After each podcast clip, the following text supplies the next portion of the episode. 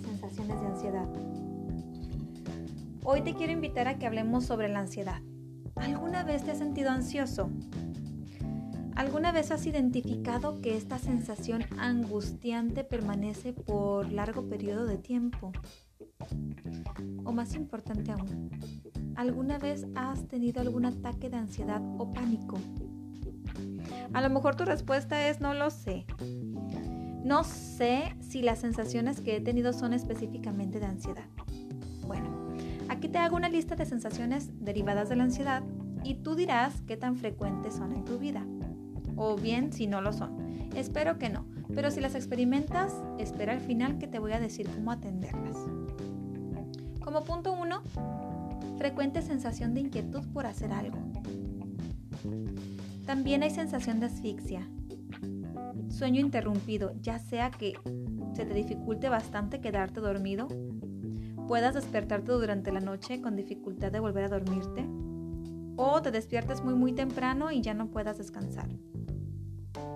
También estado de alarma o alerta constante, autodesvalorización por las altas metas casi casi realizables que me pongo, presión sanguínea alta, sensación de desmayo, frecuente sensación de urgencia por hacer o finalizar algo.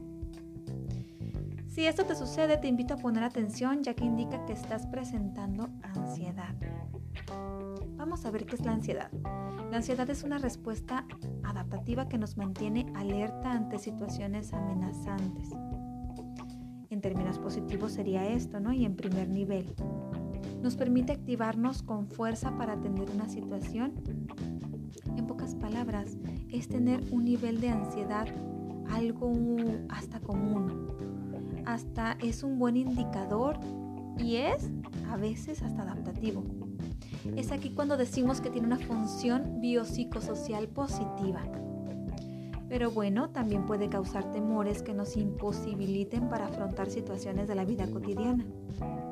El problema empieza cuando ya no nos es posible oponernos a nuestros temores y a tal extremo que empezamos a tener limitaciones para hacer nuestro trabajo, para convivir, para relajarnos y a veces sin razón aparente. La ansiedad aparece en situaciones que, se nos demanda un esfuerzo intenso y sirve para activarnos y hacer frente a esta amenaza o peligro. Pero a veces esta amenaza es tan tan real como un perro gruñendo frente a ti al pasarla a la tienda o tan imaginada como la creencia que algo saldrá mal mañana sin motivos reales aparentemente. Cuando sientas que estás a punto de vivir un ataque de ansiedad, no le temas. Piensa que es una sensación incómoda, sí, pero no te hará daño. Tendrá una duración aproximada de 15-20 minutos y te darás cuenta que ha pasado. Esto sí, busca ayuda. Muchas ocasiones estas sensaciones son derivadas de nuestros pensamientos, de nuestras exigencias irracionales, distorsión cognitiva y pueden mejorar con terapia o simplemente con orientación. En otras ocasiones sí se requiere apoyo médico. En algunas ocasiones. Ahora, si te encuentras en este momento, en un momento de crisis, en un momento de angustia, de ataque, recuerda esto. Y recuerda bien.